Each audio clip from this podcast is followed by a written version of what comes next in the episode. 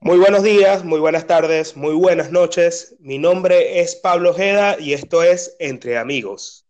El programa que ustedes los va a hacer sentir como en una reunión de panas de fines de semana, donde hablaremos de distintos temas interesantes. Primero que todo, quiero agradecerte a ti, tú que te tomas el tiempo para escucharnos, el tiempo para estar ahí atento y el tiempo para escuchar estos debates que nosotros vamos a tener en, estos programas de Entre Amigos. ¿sí? Pero antes de, bueno, de, seguir con, esta temática, quiero eh, presentar a mis compañeros. Bueno, bueno, buenos días, buenas tardes, buenas noches. Como dijo ya Pablo, eh, muy contento de estar nuevamente aquí, eh, de compartir otro episodio con, Pablo. Y bueno, yo creo que eh, teníamos que seguir en esta onda de, temas, no sé si polémicos, pero sí actuales, temas que, todos este, escuchamos y vemos las noticias día a día. Y este que vamos a tratar especialmente, creo que por acá, por el sur, es como eh, un tema de todos los días. Por eso yo, nosotros pensamos que la mejor persona para eso es una compañera la cual yo puedo decir desde mi parte que prácticamente este, crecí con ella, la conozco desde el preescolar, eh, nos hemos visto crecer, eh, la aprecio muchísimo, tenemos una muy buena amistad y aparte de todo es una persona que sin duda alguna, su rasgo principal es que tiene un liderazgo que se le brota por los poros. Esa persona es nada más y nada menos que Alexandra Camacaro. Alexandra, ¿cómo está todo? ¿Cómo va todo por allá? Wow, qué Bienvenida. intro tan emocionante. Gracias, Rubén. bueno, muchas gracias por invitarme, Rubén, Pablo. Mil gracias por el espacio. Y sí, me parece que este es un tema súper discutido en la actualidad, súper relevante pero que lastimosamente eh, me parece que actualmente se está discutiendo de una forma un poco errada. O sea, el tema es súper importante y es necesario replantearse, reflexionar, rediscutir, pero creo que actualmente se está como, como mal emplazando de una forma errónea que, que sin lugar a dudas va a terminar dando unos resultados muy negativos y muy contraproducentes para nosotras como mujeres y para cualquier otra persona que, que, que tenga que ver en este tipo de discusiones. Entonces, muy emocionada de estar acá, de conversar con esto entre amigos. Y bueno, nada, conversemos. Bueno, bueno. Eh, yo creo que lo, lo, hemos hablado del tema, del tema, pero ¿cuál es el tema? El tema es la igualdad de género. Y, y creo que Pablo y yo estuvimos discutiendo largamente eh, qué o cuál era el enunciado más apropiado para este tema.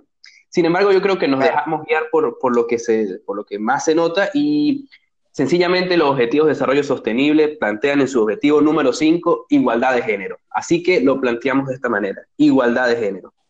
No sé, este, Alexandra, si nos quisiera dar una, una posición introductoria, algo que, unas apreciaciones este, preliminares al respecto. Eh, bueno, bien, Creo que en general cuando pensamos en el tema de igualdad de género, por lo general la pelota se va al, campo de las mujeres. Eh, creo que hay una predisposición a pensar que la igualdad de género es una carrera en la que ya el hombre comenzó y nos lleva una gran partida de adelanto y por ende la mujer está como tratando de ponerse a la par. Entonces, creo que, creo que todos comenzamos con esa, con esa definición, que la igualdad de género pues arranca con que la mujer se ponga a la par del hombre, en que hay unos ciertos tipos de, desigualdades económicas o sociales, eh, imparidades en, ciertos aspectos laborales que ahora se comentan mucho, eh, sociales con los temas en casa, las desigualdades entre los roles de mujer y hombres en el hogar o en la familia, y no sé si estoy errada, pero creo que ese es el punto de partida que, casi todos tenemos cuando nos sentamos a hablar del tema de igualdad de género. Sí, sí, seguro que sí, seguro que sí. Yo no sé si Pablito quisiera agregar algo. Bueno, eh, yo considero de que, bueno, esto que, acaba de decir Alexandra, eh, mucho de lo que es en nuestro pasado evolutivo. Pienso que cuando, no sé, tenemos que hablar de un tema, un tema tan controversial como este, pues hay que irnos a la génesis de las cosas, ¿no? Y cuando hablo de la génesis, hablo sencillamente de que, o sea, desde el punto de que, las sociedades comenzaron a conformarse, donde el hombre, por, por esa diferencia que, que, lo distinguía de las mujeres por la fuerza, pues este, lo distinguía como una especie de jerarquía que él mismo comenzó a establecer para poder dejar a un lado a la mujer. Entonces eso fue como lo que se marcó en ese punto de la historia que comenzó a desarrollarse ahí para adelante.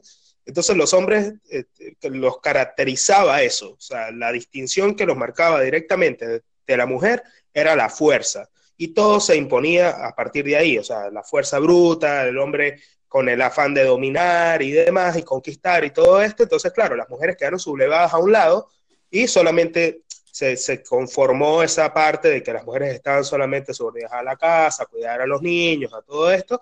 Entonces, pasa de que eso se ha, se ha mantenido hasta ahora. Hasta ahora hablo de, no sé, hasta el siglo XX, digamos, que después ya comenzó esa necesidad de la mujer de, de imponer la voz y decir yo quiero tener los mismos derechos y las mismas igualdades que tiene el hombre y no quiero quedar, quedarme a un lado, digamos. Yo, yo considero que, que usted acaba de dar un, uno de los puntos más importantes de todo esto, que es eh, la jerarquía, ¿no? La jerarquía. Pero antes de entrar en materia, antes de que nos pongamos este, ya en el tema como tal, a mí, el, el programa pasado hicimos referencia de cómo nos gustaría acompañar eh, una reunión como esta, entre amigos, cómo nos gustaría, cómo nos imaginamos nosotros eh, poder eh, pasar este momento. Y por supuesto que un, momento como este no se va a pasar solamente con agua. Entonces yo quisiera preguntarle a Alexandra, nuestra invitada, ¿cómo, cómo se imagina ella que sería eh, esta tertulia? ¿En, en qué marco y con qué bebida nos lo acompañaría? Uy, este tema es súper acalorado. Yo me echaría unos guaritos. Ah, apropiado, apropiado.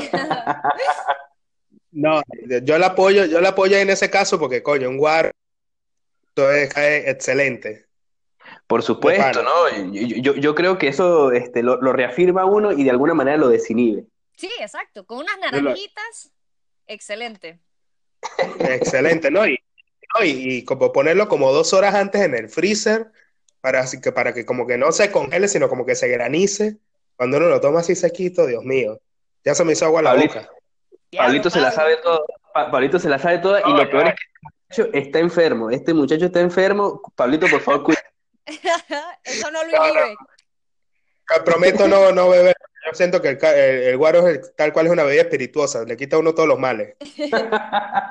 bueno, mire, ahora retomando el tema, ¿no? Yo quisiera dejar el tema de la jerarquía para un poco después, pero sí. vamos a, a, como también hizo referencia Pablo, vamos a, a, ir a la génesis, vamos a ir a la génesis. Y a mí me gustaría hablarle, eh, preguntarle a Alexandra, ¿cómo definimos este, este tema? ¿Como igualdad de género o como equidad de género? ¿Dó, ¿Dónde yace la diferencia y, y, qué sería lo más apropiado para, para denominar este tipo de, de, de polémica? Sí, yo, bueno, eh, retomando un poco lo que, lo que comentaba Pablo del tema de la jerarquía y de que pues el hombre en cierta forma dejó a la mujer hacia un lado o pues que, que, que ese fue el rol que esa persona, que las mujeres tomaron en algún momento. Yo, y perdón ser tan tajante, yo difiero. Yo creo que es que simplemente cada uno de, de, de, de, las personas que conforman eh, el núcleo familiar o las personas que, que, están dentro de la sociedad han tomado roles diferentes y cada uno es igual de importante que el otro. Eh, esto no es un juego sumacero. O sea, yo creo que cuando el hombre de las cavernas salió a cazar y la mujer se quedó en casa a recolectar, a hacer el alimento, a mantener eh, el hogar caliente o a la temperatura ideal para que todos pudieran vivir y descansar allí. Creo que ese es un rol igual de importante que el del hombre que salió a cazar. Y así sucesivamente en otros momentos de la historia. O sea, creo que el tema de la jerarquía no es que uno esté primero y el otro esté este, en segundo. Creo que los dos son igual de importantes y que pues simplemente ahora estamos rediscutiendo algunas cosas pues en la actualidad de, bueno, de cómo la mujer puede entrar a espacios en los que, en los que anteriormente, por cualquier razón histórica que fuera, eh, pues no había entrado.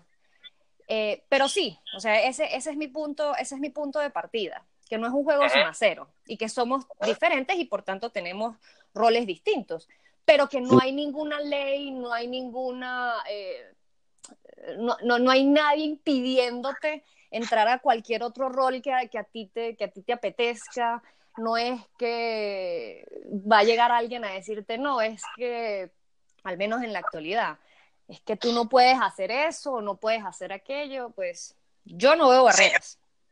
yo, yo sinceramente, este, respaldando un poco lo que se está comentando, aunque como les dije, yo quería dejar para más tarde el tema de, este, el tema de la jerarquía, porque digamos que todo el debate alrededor de la jerarquía nos va a llevar a uno de los pilares fundamentales que de, todo este tema, que es el feminismo, y por supuesto que el, feminismo este, basa su, su conceptualización y sus premisas en que las jerarquías son negativas y han sido negativas al, al pasar de la, historia de la humanidad.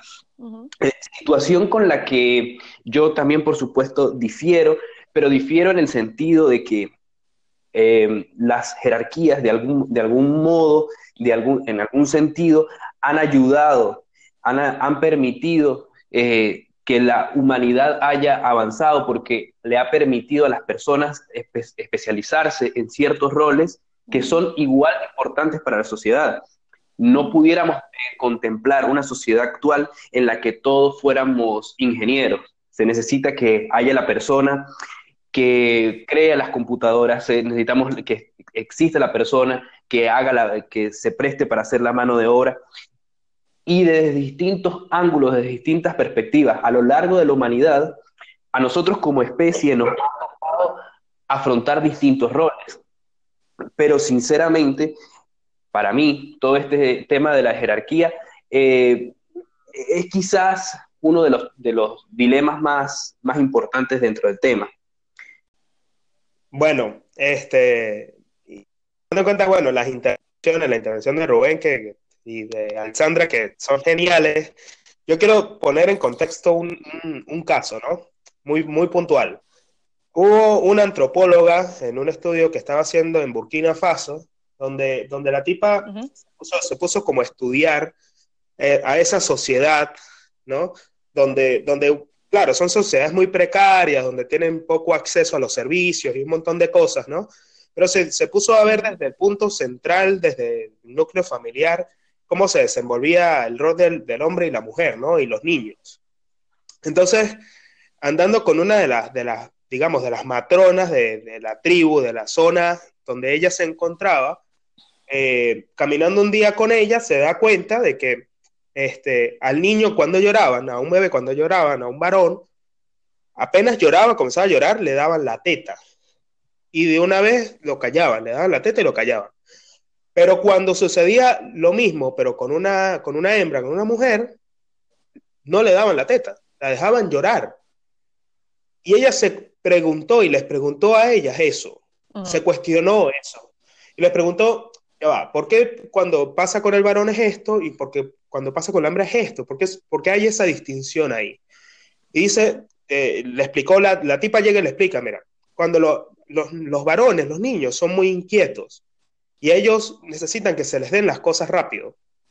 Entonces cuando lloran y tienen hambre hay que darle comida de una vez, pero a las mujeres no, porque ellas tienen, ellas tienen que acostumbrarse a que no lo van a poder tener todo en la vida. Entonces, desde, desde ese punto, ella comenzó a estudiar esas sociedades y se daba cuenta que por medio de la educación, las sociedades se tornaban predominantemente machistas y con una, con una distinción abismal entre el hombre y la mujer. Entonces, como que desde pequeñas les implantaban de que tenían que estar, o sea, subordinadas al hombre y que todo lo que dijera el hombre era ley, prácticamente. Entonces, como que eso ya da mucho que pensar de que, por lo menos en el caso de la igualdad o la equidad, se tiene como una especie de utopía. ¿A qué voy con todo esto? De que principalmente a, raíz de, ese estudio que hizo esta antropóloga, eh, ya se marcaba una diferencia abismal entre la crianza entre hombres y mujeres. Específicamente en esa región donde ella está estudiando todo, pero bueno, se puede hacer un análisis como global y nos damos cuenta que desde el comienzo, desde la crianza de los hombres y las mujeres, se marca esa distinción muy grande. Entonces, como que ya desde ahí hay que comenzar a cuestionar dónde tiene que residir lo que es la igualdad. Y mi pregunta siempre es como que, ¿será a partir de la crianza, de no distinguir más que por un aparato reproductor, que es el que distingue a hombres y mujeres, la distinción entre, entre los mismos, digamos? Es mi pregunta, es mi cuestionamiento que siempre como que marca la diferencia entre lo que es la igualdad de género. Yo, yo bueno, pienso que hay, de lo, del, del, del, cuento que tú, que tú comentaste, Pablo, hay, hay varias cosas. Primero, eh, nos pone a reflexionar sobre esas diferencias entre la igualdad de género o los géneros entre Occidente y Oriente. Eh, y en ese claro. sentido, yo creo que Occidente está a años luz en cuanto, en cuanto a ese tema. Hoy en día todavía se siguen viendo leyes restrictivas en Arabia Saudita para las mujeres. Apenas acaban de permitir que las mujeres puedan manejar sin estar acompañadas de un, no sé cuál es el nombre de la figura, pero es básicamente como un supervisor, que tiene que ser un miembro uh -huh. de la familia o algo Qué similar. Este, todavía sí, sí. hay casos de ablación en, en muchas regiones eh, de, de África. Entonces, ahí hay algo importante y es distinguir que, bueno, en este tema ha avanzado sin duda, más que todo es en Occidente. Y el otro tema es en cuanto a la visión... Ojo, Alexandre, disculpe que le interrumpa. No, no, en, en, Occidente, donde justamente es donde más se recrimina y donde más se hace énfasis que existe una desigualdad entre hombres y mujeres, ¿no? Uh -huh. Sí, exacto. Claro. Y entonces el segundo punto es que, bueno, lo que menciona, lo que menciona Pablo es más que todo societal. O sea, aquí estamos hablando de un modelo de crianza, estamos hablando de una, una imagen de familia, y yo creo sí. que eh, ya Occidente está hablando de este tema desde el punto de vista, pues, legal. En tanto a que, o sea, societalmente nadie debería meterse a decirle a tu familia cómo debe criar a sus hijos y por eso hay diferencias entre cómo una familia católica cría a sus hijos, cómo una familia judía ortodoxa cría a sus hijos, y eso ya depende de cada quien, porque bueno, en Occidente hay libertad de culto y cada quien escoge cómo hace las cosas a puertas cerradas, pero donde sí tiene que haber un punto de partida igualitario es en el punto de vista legal. Todos debemos vernos iguales ante la ley en teoría no deberían haber preventas ni para uno ni para el otro. Todos deberíamos partir pues de las mismas eh, oportunidades, no, porque eso es imposible, pero todos deberíamos partir pues con las mismas reglas. Yo, yo Entonces, ahí son los pues, puntos que yo saco. Por supuesto claro. que eh, esto eh, el, resume un punto eh, importantísimo, lo que dice Alexandra, eh, desde un punto de vista normativo, la discusión en Occidente, digamos que renace de, de, manera quizás innecesaria que haya renacido, porque ya estaba establecido que a, ante la ley hombres y mujeres somos iguales. Ante la ley somos iguales. Esa es la premisa. Esa es la premisa. Ahora bien, si esta es la premisa, hoy en día hemos experimentado distintos escenarios que nos llevan a, a, a pensar si esta premisa es absoluta o no. Uh -huh. Y en ese caso me gustaría entrar en el tema de la brecha salarial. ¿Por qué distingo esto? Porque desde el punto de vista normativo es que se están dando todos estos cambios para reducir la denominada brecha salarial. Uh -huh. Entonces, ¿qué me gustaría discutir sobre este tema? Eh, ¿Existe o no existe esa brecha salarial? Eh, si decimos que existe, eh, ¿a qué se debe, verdad? Y en último lugar, es necesario que el derecho, es necesario que las normas tengan que regular casos tan específicos donde muy probablemente ya quien es el débil jurídico, en este caso el género femenino, ya no va a ser un, este, sino va a ser un, más bien un beneficiado. Y la ley no beneficia a nadie. Replanteo. Claro. Existiendo esa brecha salarial, ¿necesitamos que se regule o no? No sé a quién le gustaría comenzar.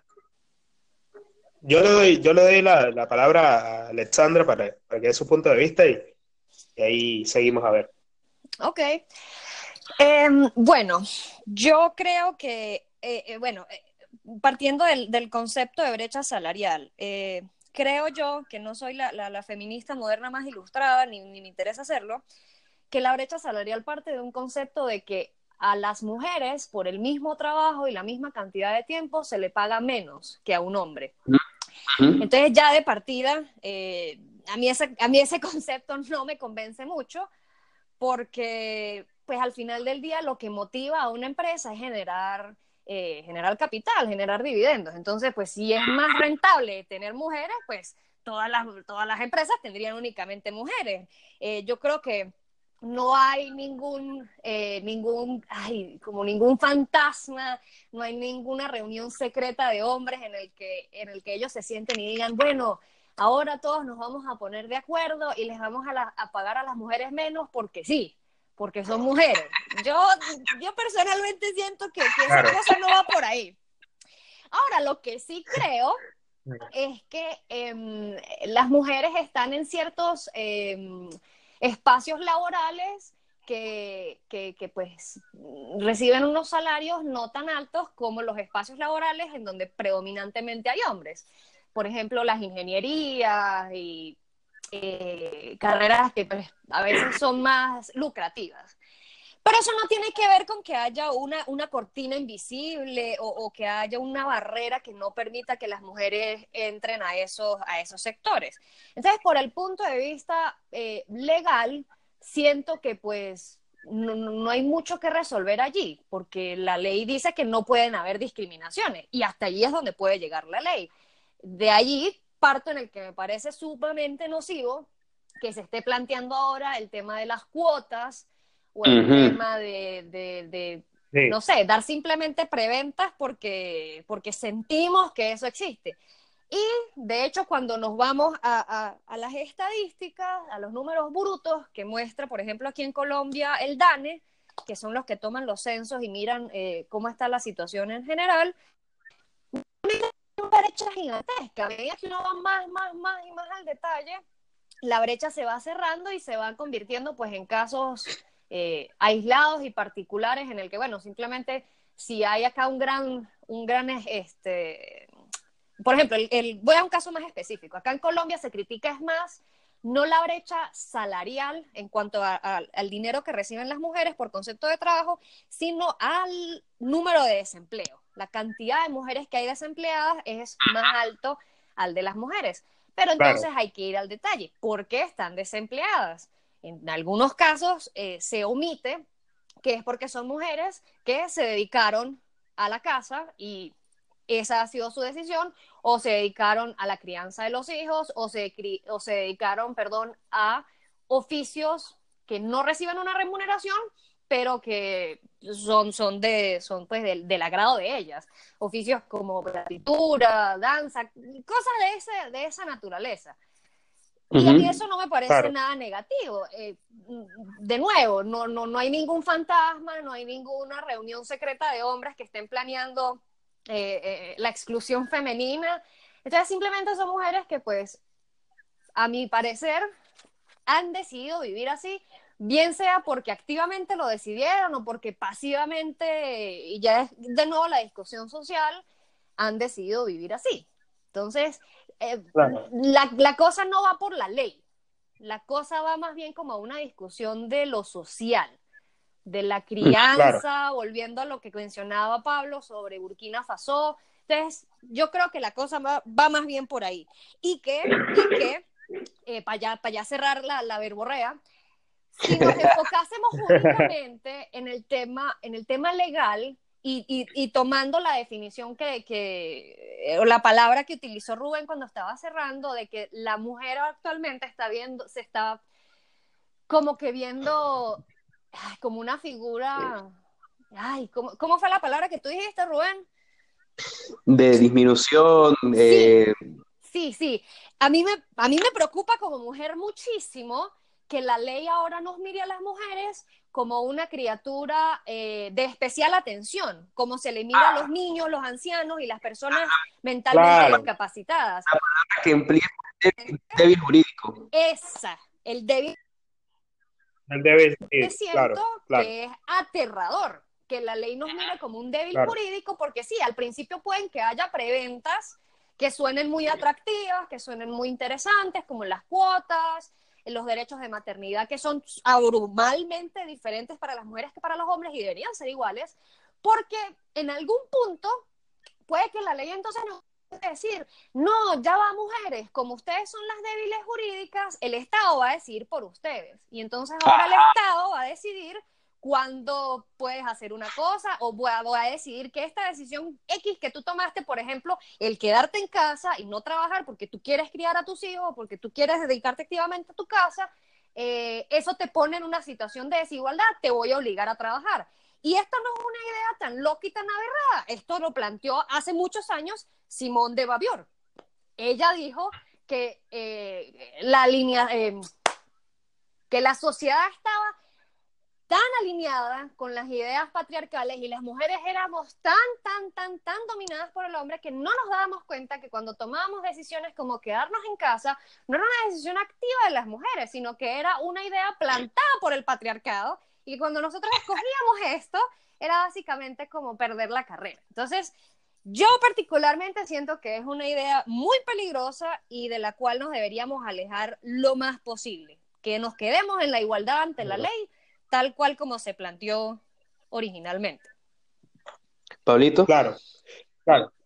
No, miren, de verdad que todo lo que ha dicho Alexandra es genial. ¿Por qué? Porque nos da la idea, a mí me da la idea de lo siguiente, ¿no? Con respecto a lo que es la brecha salarial y demás, de que todos somos iguales ante la ley, creo que hay el problema, si bien parte desde los hombres, por el dominio y la jerarquía y todo este tema, que ya más adelante vamos a hablar, creo que puntualmente hay que tocar un punto muy importante.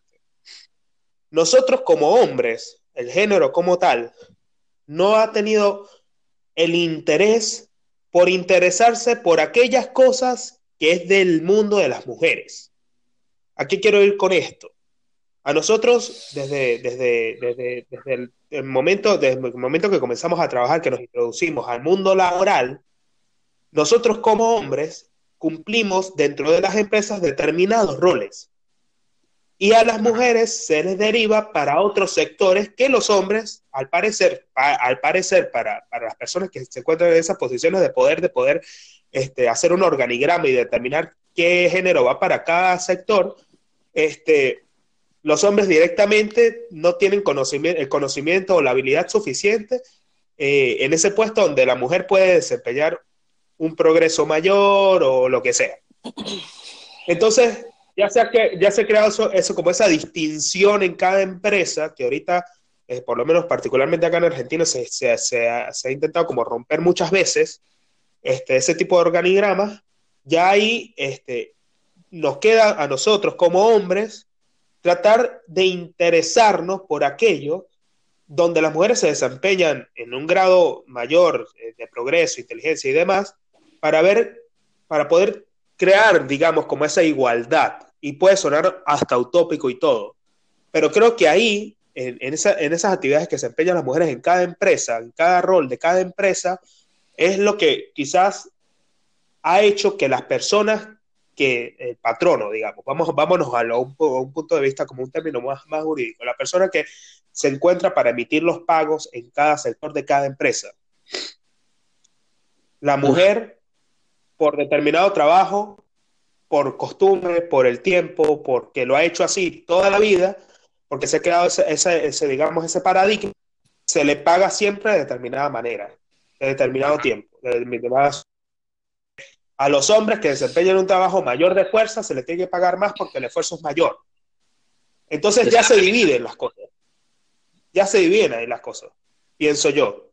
Entonces lo que, lo que hay que buscar es la unidad de poder, de no distinguir a qué sector donde cada uno puede desempeñar el mismo papel, el mismo papel de trabajo, y que a cada uno, pues obviamente, dependiendo a lo que haga, porque si hay que tener un mérito por las cosas, se le pague lo que se le corresponde, digamos, el tiempo trabajado, el papel desempeñado, eh, pero no que no se distinga el género, sino el papel y el mérito que está desempeñando la persona, el ser humano, digamos. Bueno, yo eh, quisiera pues eh, tratar de, resumir eh, conceptos y por supuesto también emitir el mío en la medida de lo, de, posible.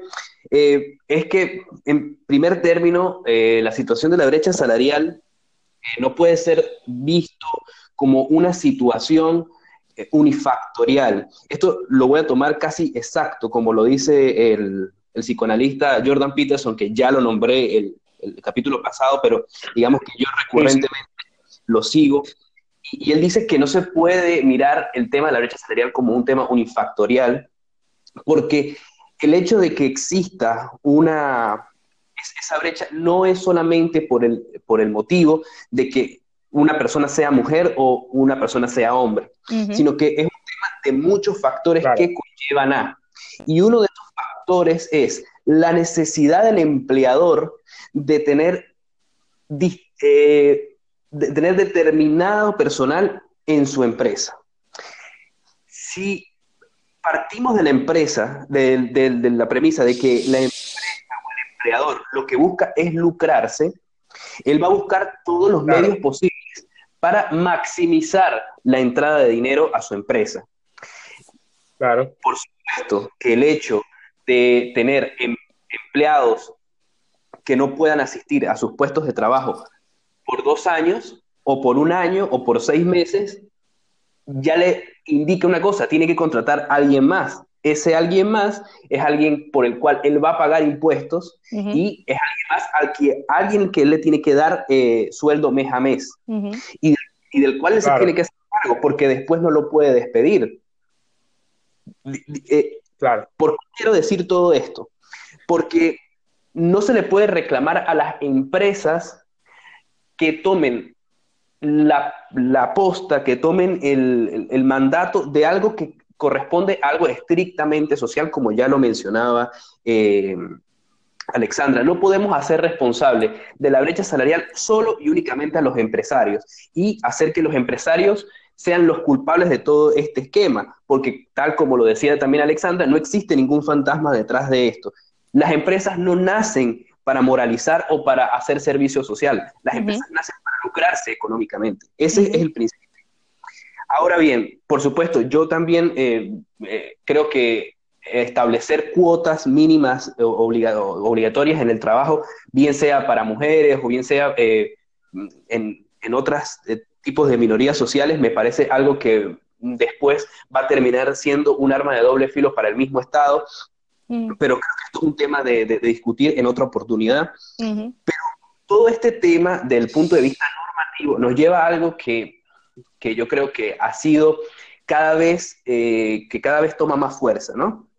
Y es las leyes especiales en contra de la violencia a la mujer. Y quiero abrir el debate porque, bueno, esto nos va, esto va a traer mucha, mucha tela para cortar.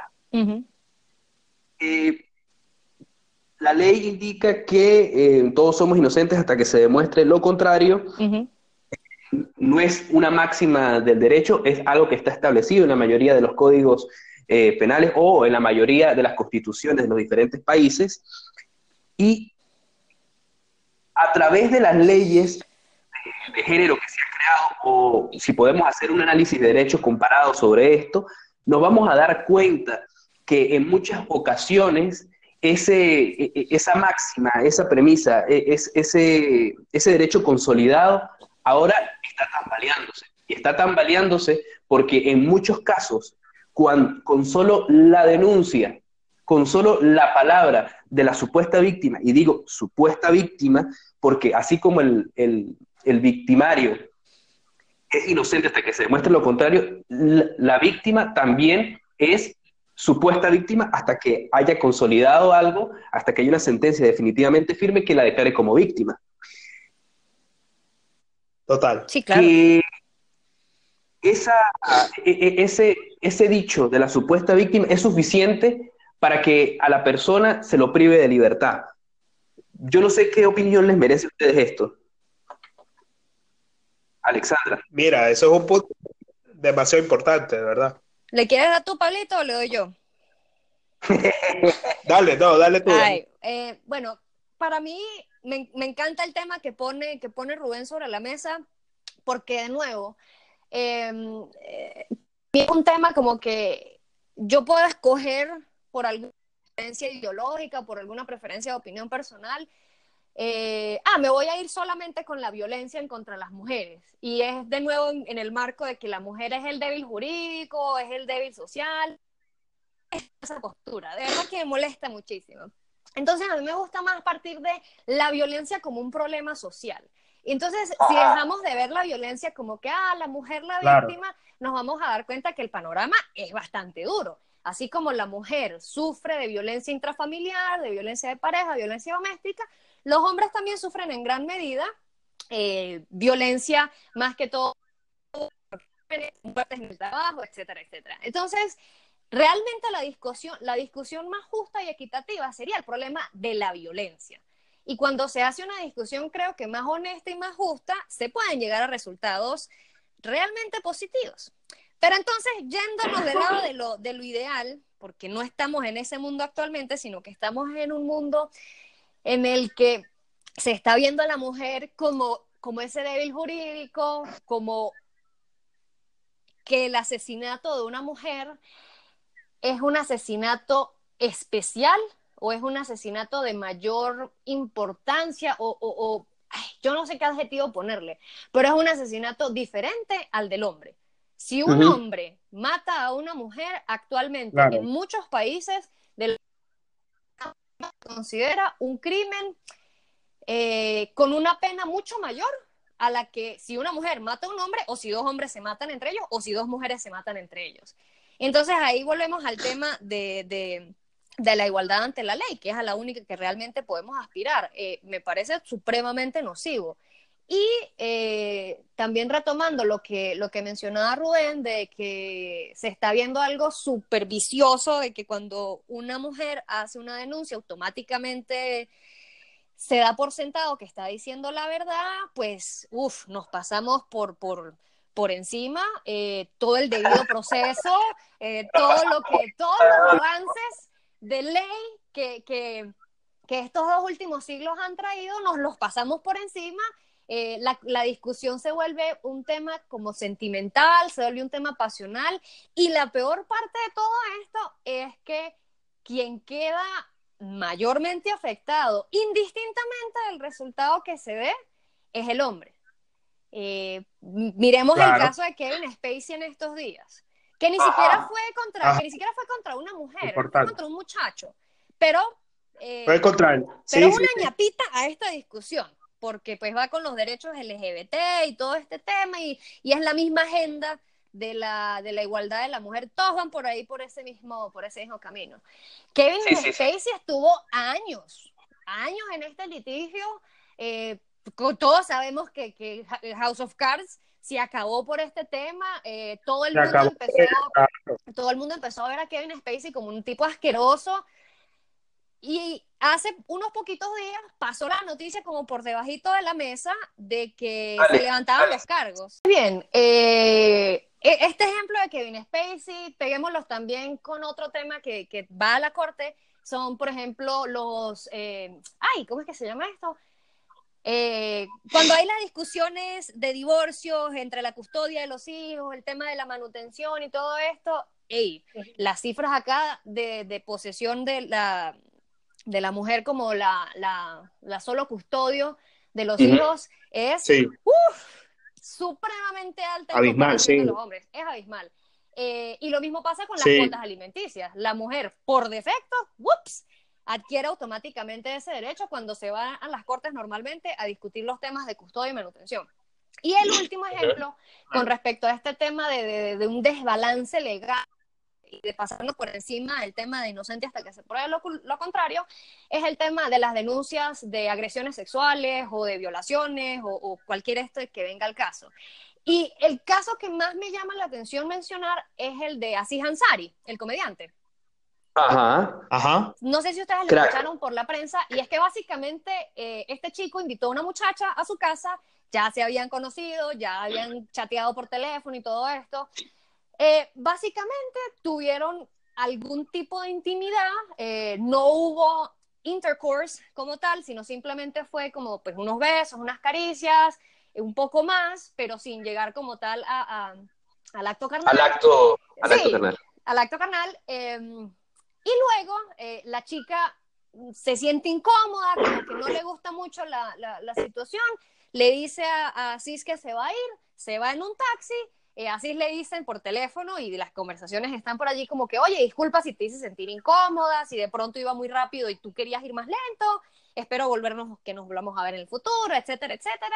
Ahí muere la historia, o al menos hasta el conocimiento de Asís, pero por ahí seis, ocho meses después, o un año, la chica hace una denuncia pública, ni siquiera una denuncia legal, hace una denuncia pública en el que intenta, eh, eh, intenta encuadrar a Aziz Ansari como si fuera un depredador sexual que la obligó a, ir a su apartamento, que la, que la intentaba, entre comillas, obligar a realizarle este, sexo oral a él y todo esto, pero cuando miramos el caso eh, a la luz del objetivo y lo real que ocurrió, que ambas partes están de hecho de acuerdo en lo que ocurrió, pues a mi, a mi modo de ver es simplemente un caso en el que, bueno, te encontraste con alguien, pensaste que te gustaba, hicieron algún par de cosas, no te gustó, te sentiste incómoda y te fuiste. Y yo creo que eso le puede pasar a cualquier género. Yo creo que cualquiera va a una cita que le gusta a alguien, de repente como que no hay tanta química como tú pensabas, eh, te aburrió la cosa y te fuiste, y yo creo que aquí nadie pensaría en hacer de eso una denuncia de abuso sexual. Y lo, lo, lo, lo triste es que el de la sociedad, de Hollywood, de todo el mundo, fue apoyar ciegamente a, esta muchacha. y, y, y, y, gracias a Dios, eh, hasta donde yo sé, esto no llegó a la corte, porque ahí sí es verdad que hubiese sido mucho peor la situación. Pero el punto al que quiero llegar con esto es que se está convirtiendo este tema de, de, de, de, las acusaciones y de esto como una cacería de brujas, como en algo sumamente nocivo, y que al final del día esto a quien realmente perjudica son a las mujeres que sí se vieron afectadas por casos, eh, por casos genuinos de abuso sexual y de violación, donde hubo, donde hay situaciones de violencia, de ultrajo. Entonces, pues, no sé, al punto último, que quiero llegar con todo esto. Exacto, que las hay, que es muy importante. Y que esas son las personas que, que, queríamos, queríamos escuchar, apoyar y defender. Es que todo esto se está tomando como, como una maquinaria de poder, de venganza, de cacería de brujas, que no está bien, que no me parece correcto y que en última instancia lo que va a crear es, en vez de que haya unas condiciones de igualdad o de equidad, es que los hombres y las mujeres estemos cada vez más separados y cada vez más en una posición de unos contra otros en vez de la posición de pues todos juntos estamos aquí creando sociedad, creando familias, creando eh, lo que sea. Entonces, pues, claro. hasta ahí llego yo. Claro. Claro. Yo, yo más que nada, como para también dar, dar mi opinión acerca de este tema, que lo considero importantísimo, es el tema de la ley, ¿no?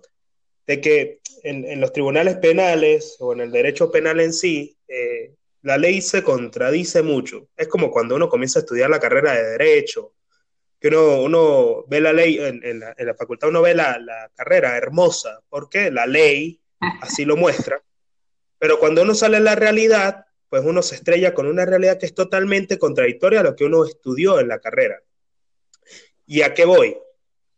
Eh, el hecho de que se considere la denuncia de la víctima en los casos de violencia sexual, agresión y demás, se considera el principal elemento de convicción para tomarlo como, como premisa para condenar, ya por ahí me parece que hay un error garrafal en lo que es la ley, ¿no?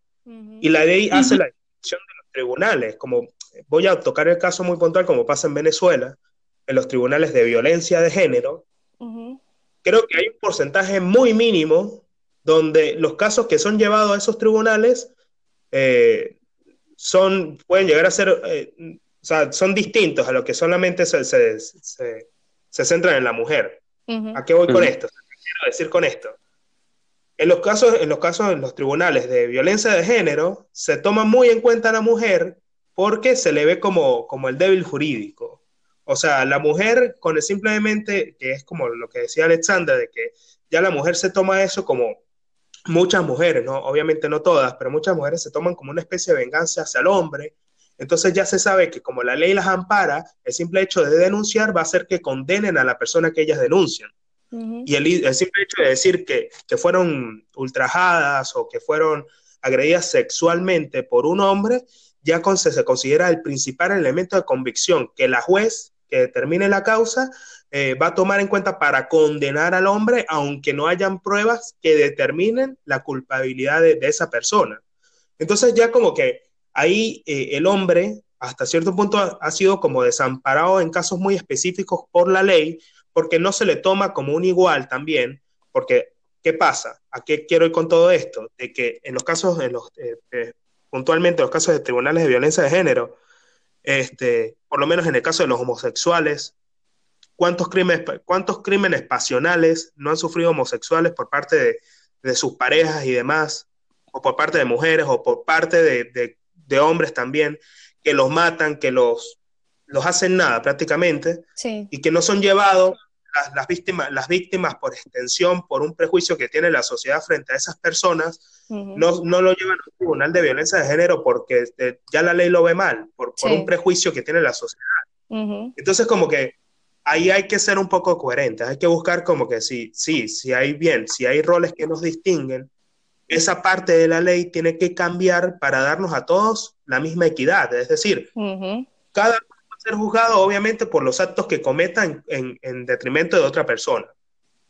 Pero también hay que darle también el derecho a los hombres, y se han visto casos, porque eso hay que tomarlo en serio, porque uno algunas veces entre amigos se habla como un chiste, del hombre que es agredido por la mujer.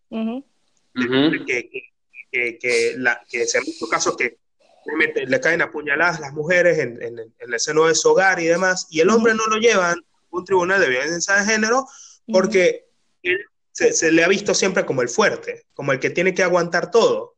Entonces ya ahí la balanza está muy, muy desinclinada, o sea, como que no hay, no hay una igualdad y si se sigue hablando de la utopía de que la igualdad de género es como que algo ilusorio, que todavía no se ha trabajado, no se ha convertido en la regla general y ya por ahí hay que tomar como muy en serio eso para poder a nosotros, digamos, o lo que nosotros, los que, lo, que estudiamos la carrera de Derecho, los que estamos por ese camino, comenzar a trabajar en pro a que esa igualdad se dé.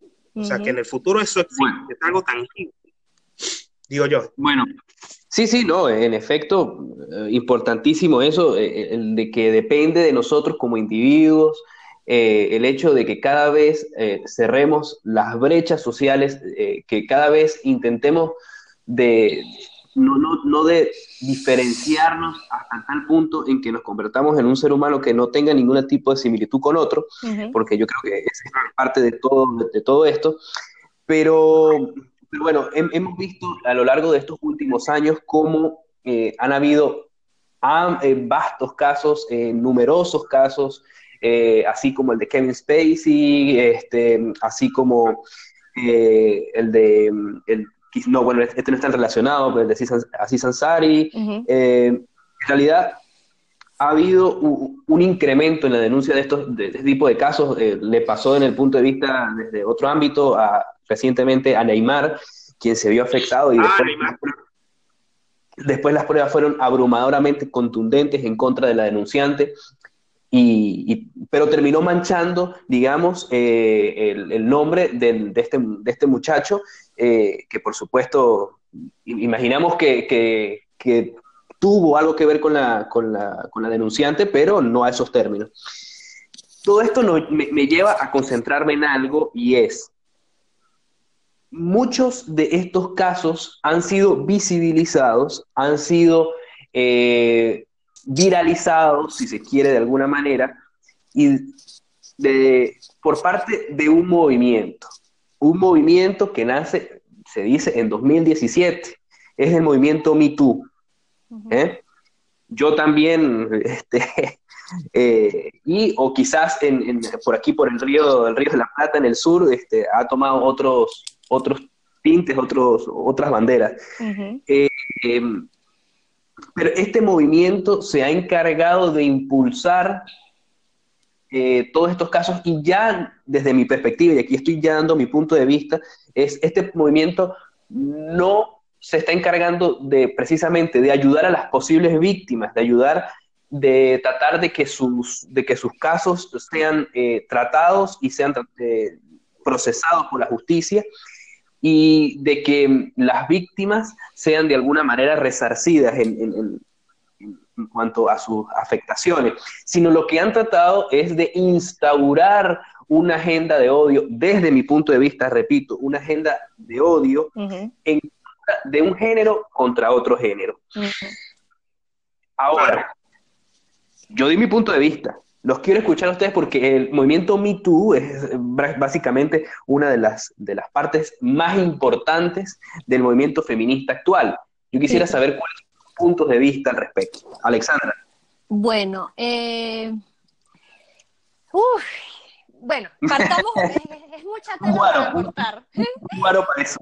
Sí, un, un guarito con naranja. Pero a ver, eh, punto relevante de, de, mencionar cuando hablamos del movimiento Me Too, eh, y es, es, ese tema de que es un, es un movimiento eh, feminista moderno, es decir, es un, es un twist de lo que en algún momento eh, aquellas mujeres que lucharon para acceder al voto femenino, acceder a la contracepción y todo este tipo de temas, es algo totalmente diferente. desde mi percepción, de nuevo, que puede ser muy ignorante, eh, yo veo el Me Too Movement como un movimiento más, eh, más ideológico, si se quiere, eh, que social. Es decir, yo siento que las motivaciones de las personas que están allí es como de, una, de un revanchismo histórico, de un revanchismo político. Bueno, lástima que uno cuando escucha el tema de Me Too se predisponga a darle palo bueno, lastimosamente ellos como que han dado pie para que la situación exista. Pero antes de darle palo, yo quiero decir cosas que, que sí me han gustado del movimiento MeToo. Y la más importante es el tema ciertamente de, de hacer más abierta la conversación sobre todas las cosas que las mujeres vivimos en temas de discriminación, desigualdad y todo esto. Que, ojo, toda esta discusión no es para que yo niegue que estas cosas existen. Sí, sin duda que existen y sin duda que hay que hablarlas, hay que discutirlas, hay que tratar de mejorarlas y de que este tipo de situaciones eh, no, se, no, se, no se perpetúen en el futuro, que dejemos una mejor sociedad para nuestros, nuestros hijos, nuestras hijas y cualquier persona que venga adelante. Entonces, dicho esto, de que, bueno, sí se aplaude el hecho de que, de que ellas hayan dado pie para que la discusión se abra y sea más, más abierta y más aceptable, menos incómodo hablar de este tipo de cosas, lo que sí trajo como consecuencia negativa es el tema de esta cacería de brujas, de, revanchismo histórico, de tratar de buscar eh, y, condenar a, gente que sin duda ha hecho cosas desdeñables, cosas repugnantes, cosas que se deben señalar y que se deben eh, repudiar como sociedad pero esto no quiere decir que sea gente que debamos mandar al paredón y bueno, se acabó. Y voy a dar un caso eh, muy en particular, el caso de este director de Hollywood que se llama Harvey Weinstein. Ajá, que fue uno de los casos que, que, de los que Me Too se agarró bien duro. Entonces, ¿cómo, yo veo particularmente este tema? Este carajo Harvey era una persona en una posición de poder sin duda, un productor con una, una, trayectoria importante, con una posición de dinero importante, con unos contactos envidiables y que a raíz de su posición de poder, eh, básicamente si se quiere de esto y le hacía una invitación a, las personas, a las chicas que él consideraba atractivas para él o que le gustaban o yo qué sé, de bueno, sal conmigo, eh, te invito a que estés conmigo eh, y si tú haces estas cosas que yo quiero, pues yo te voy a conectar con XYZ o le contrato, contrato, perdón, con aquel productor, con aquel proyecto y con esto y con aquello. Entonces, yo como mujer, ¿cómo veo esto? ¿Que es repugnante? Sí. ¿Que es desdeñable? Sí. ¿Que es algo que se debe señalar y que da asco? Sí. ¿Que abusó de una posición de poder? Sí. Pero eso no quiere decir que él haya abusado de ninguna de estas, de ninguna de estas chicas hasta lo que, hasta, hasta lo que actualmente conocemos, yo no sé si él lo habrá hecho, pero hasta lo que actualmente se conoce, o que haya ultrajado a alguien, o que haya hecho algo que merezca este, una pena y, bueno, a la cárcel con este tipo. Sí es necesario que se discutan este tipo de situaciones, de que se intenten disminuir esas posiciones eh, de poder. Sí, hasta ahí la discusión va válida y de que hay que señalarlo y que está mal y que es erróneo. Pero de ahí a decir que es que todas eran eh, corderitos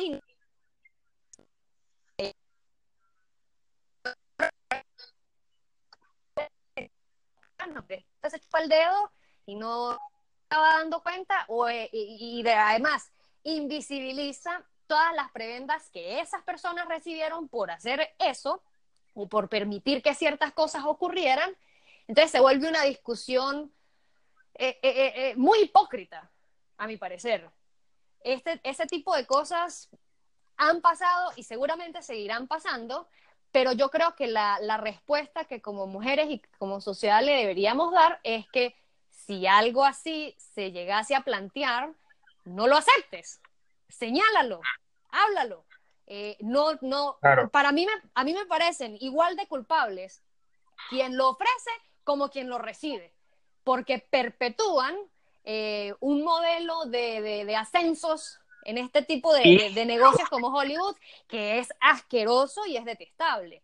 Pero ambas partes, a mi, a, mi, a mi modo de ver, fueron los que por acción y omisión crearon, crearon esa escalera y crearon esa situación.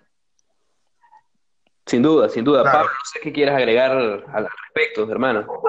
Claro, yo más que nada, eh, para, darle como una conclusión a esta parte, siento que el movimiento Me Too nace como de, un fenómeno social que ya se venía dando, que es, o sea, que primero aprovecha dos, circunstancias. El auge de, de, las redes sociales como para poder emitir un mensaje, ¿sí? Y de que todas esas personas que en algún momento se mantenían como en la oscuridad y no podían expresarse libremente, pues con las redes sociales, pues el movimiento permitió que esas personas salieran a dar su opinión y su voz, ¿no? Y se creó ya esa como que esta actividad social, este activismo social de las mujeres que eran, que sufrían algún tipo de agresión sexual, o como lo comentaba Alexandra, lo que pasó con, este productor de cine y ejecutivo estadounidense.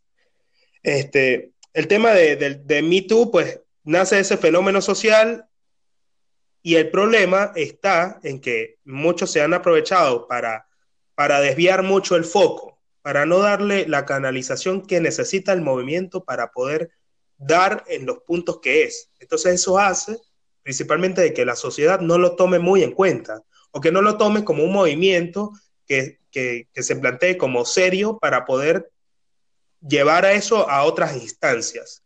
¿A qué voy con todo esto? De que se sale mucho del contexto por, por, las emociones de estas personas que han sido víctimas. No se le da esa canalización. Entonces, el auge de las redes sociales lo desvía mucho porque te pones a pensar, un movimiento que se crea por Twitter, que nace de un hashtag de donde todos pueden opinar, pues obviamente que no tiene ningún tipo de dirección y la vaina se vuelve un caos. O sea, no hay alguien que le ponga el punto y que guíe el movimiento tal cual como es. Entonces, ya se crea como que ya cambia el contexto en, el cual se creó para convertirse en un movimiento que está en contra y que tiene que luchar en contra de los hombres o de las personas que cometen este tipo de abuso. Entonces ya es un odio, ya es incitación al odio, al asesinato o a, lo, o cualquier tipo de delito que, que, haga como valer eh, ese derecho que tienen las mujeres a, levantar la voz porque sí. Creo que es principalmente esa parte de mí tú que que tengo que resaltar para, para, decir que el movimiento en sí pues está como, no está canalizado.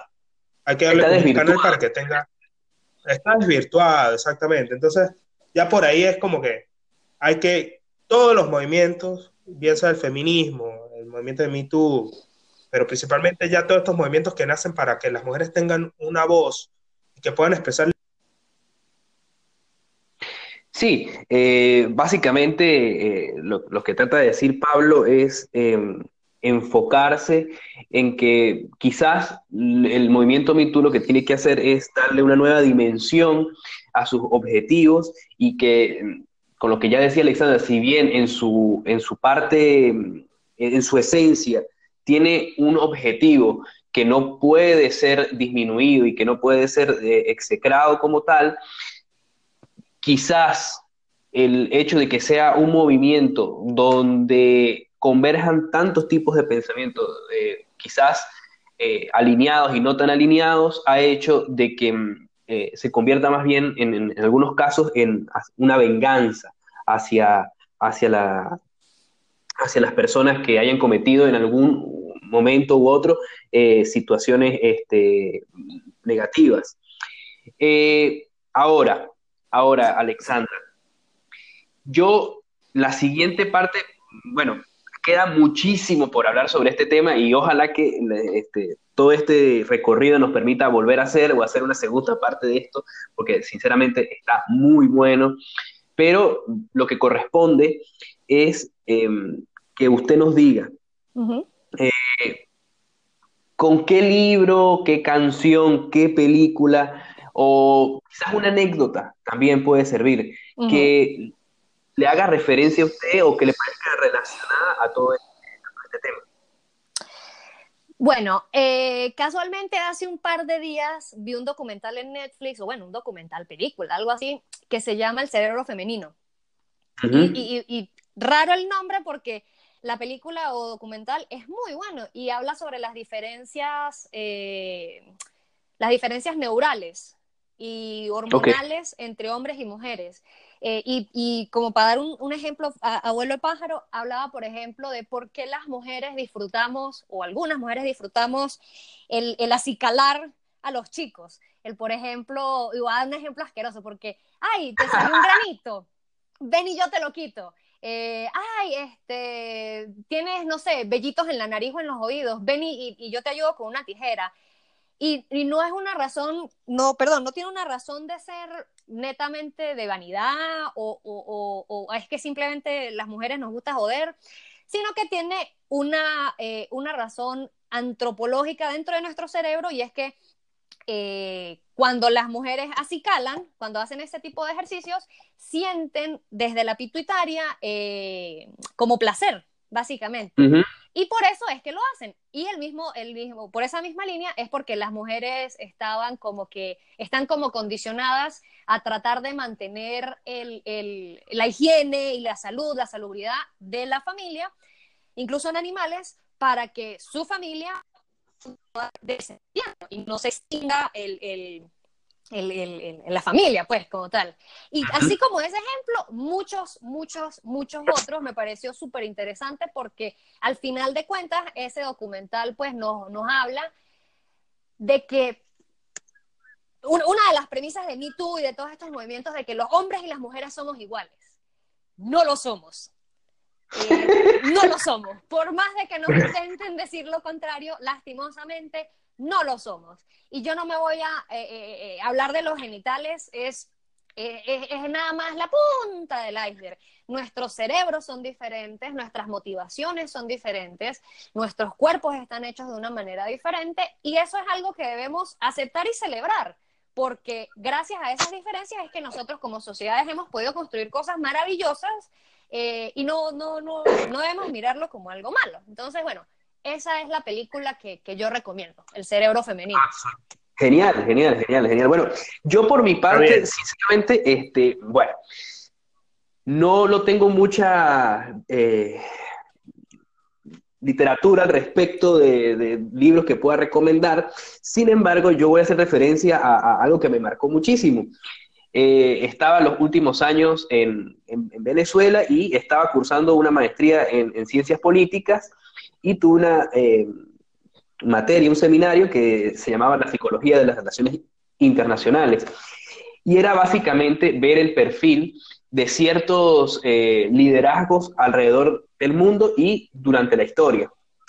Y a mí me tocó investigar sobre un personaje que lo elegí voluntariamente, y que después quedé fascinado y que hoy en día eh, para mí constituye una de las personas en, en, a lo largo de la historia más respetable y, y, que, si se puede decir, la admiro profundamente. ¿Puedo adivinar quién es?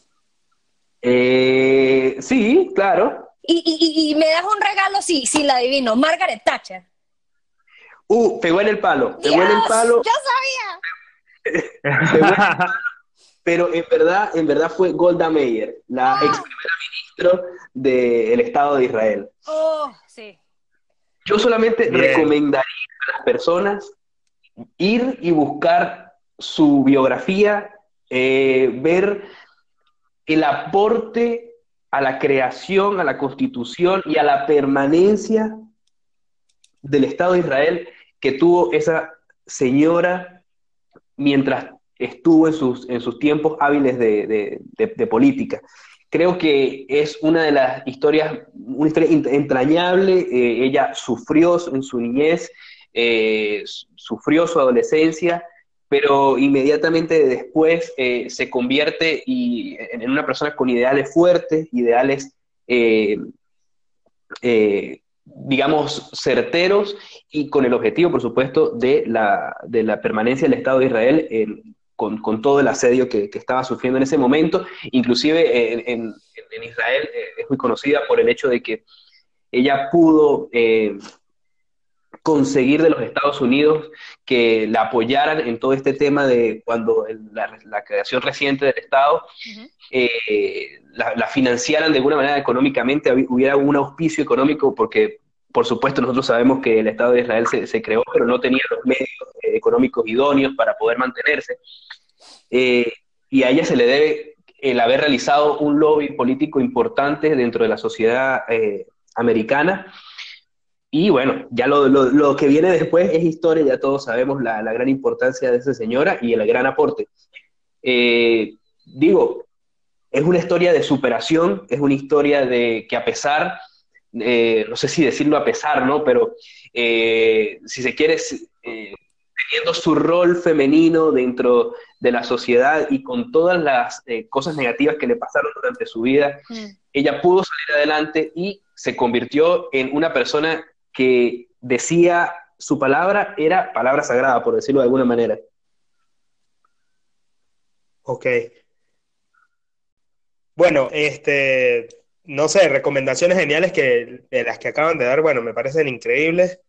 Yo tengo que dar, si tenemos que hablar de alguna peli, yo tengo que hablar de una peli que es, a mí me, no sé, me marcó mucho la, vida, no sé por qué, o sea, lo, importante que es que en el cine se plasme eh, la voz de alguien y que esa voz pueda ser replicada para movimientos y demás, yo tengo que resaltar la biografía de Mary Temple Grady que fue una tipa que aparte de su condición eh, para esa época, donde ella, en la película lo que se muestra es la vida de ella, la biografía, esta tipa es eh, zoóloga, etóloga y diseñadora de mataderos mm. y, profesor, y profesora de la Universidad de Colorado.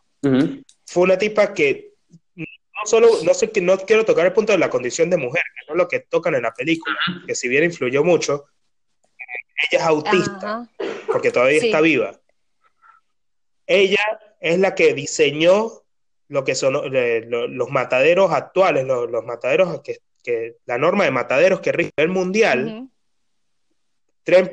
fue la que lo diseñó. Y para la época, se basa la película, es como 1992 en adelante, hasta el 2000, 2005, la película del 2010, muestran cómo ella, aparte de ser autista, rompió con tantos paradigmas que existían para esa época, donde los hombres eran los que se destinaban solamente, los que se dedicaban al, tema de la ganadería, al tema de, la matanza de animales y demás, ella logró entender en su condición de autista a los animales, a las vacas principalmente, y a los toros que eran llevados al matadero, logró entenderlo. La película lo pinta muy, muy, muy, muy arrecho, digamos.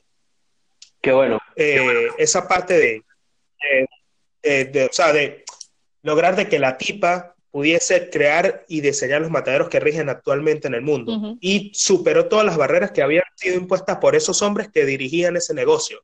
Entonces, el punto al que quiero llegar es que directamente, no solamente como mujer, en esa desigualdad, en esa sociedad donde ella comenzó a diseñar los mataderos, sino en su condición de autista. Ella pudo ir mucho más allá y lograr cosas que cambiaron el orden mundial.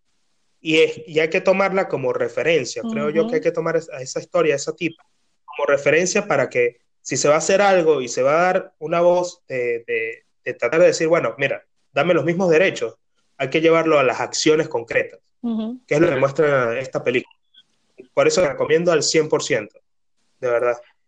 Bueno, bueno, eh, yo considero que nos ha quedado muchísimo por hablar, o sea, sinceramente esto requeriría un rato más largo de, conversa, pero como digo, quizás el recorrer de, esto, de este tiempo quizás nos permita volver a tener otra sesión y poder, este, seguir hablando al respecto y darle a abordar otros aspectos que quedaron quizás em, distantes. Pero no sé si, por ejemplo, Alexandra, ya para, ir cerrando, quisiera dar un mensaje final, eh, establecer alguna premisa, eh, no sé, dígame, dígame usted.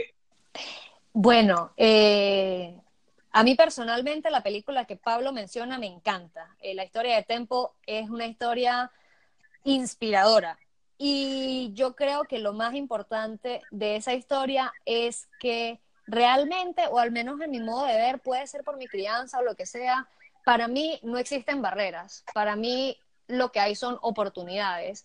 Y esto suena como a coach inspiracional, pero si hay alguna, sí, sí, pero es que, o sea, si hay alguna barrera invisible eh, o si hay algún impedimento social para que una persona haga X cosa, yo creo que la posición que todas las mujeres deberíamos tomar no debe ser la de, ay, papá Estado, por favor, protéjame. Aquí están mis libertades individuales que tanto me costaron obtener, que tantas mujeres antes de mí lucharon para obtener, yo se las voy a dar porque es que a mí me da miedo luchar por esto, hágalo usted por mí. Yo siento que realmente el rol que deberíamos tener es de protagonismo y es el de tratar de superar a cualquier costo, cualquier barrera que nosotros veamos o cualquier imposibilidad que exista. O sea, la historia de Temple es de que ella no solamente se involucró en un sector eh, económico o laboral en el que estaba mayormente predominado por hombres, en un estado que es eh, históricamente machista, que es el estado de Texas, en Estados Unidos, y a pesar de incluso eh, su, condición de autista, ella pudo pasar todo eso, pudo imponer eh, su visión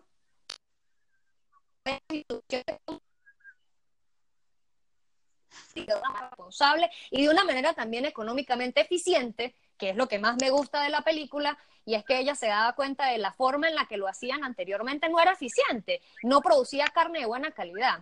Entonces, eh, volviendo al principio, yo siento que nosotras como mujeres debemos tomar las riendas de cualquier situación con la que no nos sintamos de acuerdo, con la que no estemos este, en conformidad y que debemos tratar de activamente cambiarla que no debemos permitir que se imponga en la sociedad esa visión de mujer pobrecita, esa mujer de visión débil ante la ley, sino que debemos trabajar activamente y responsablemente porque eso no se perpetúe. Y eso no lo van a lograr las leyes, eso lo van a lograr las mismas mujeres a través de sus acciones, de que nosotras como mujeres criemos más mujeres fuertes, más mujeres líderes, independientes y responsables de nuestros propios actos. Ahí la dejo. Opa, absolutamente. Drop the mic. Increíble, increíble. Bueno, yo rapidito eh, me, quiero despedir. Muchísimas gracias, Alexandra, por, por habernos acompañado, sinceramente, eh, de incalculable valor todos sus aportes. Eh, gracias por estar siempre permanentemente dispuesta a participar en las iniciativas de, que nosotros tenemos. Como siempre, es, es un placer eh, poder eh, trabajar con usted y, estar permanentemente con, esta bonita amistad de, hace muchísimos años. Y bueno, gracias a todos los que nos acompañaron. Pablito, el placer de siempre, todo suyo. Está bien, está bien. Bueno, de verdad, eh, ya lo, que nos queda es cerrar este, este debate y bueno, comentarte a ti que nos estás escuchando, que si te sentiste como entre amigos, coméntalo y síguenos en nuestras redes sociales arroba entre amigos podcast RP en Instagram y arroba entre amigos podcast en Twitter. Eh, principalmente este, este debate estuvo totalmente interesante y si lo sentiste así, coméntanos.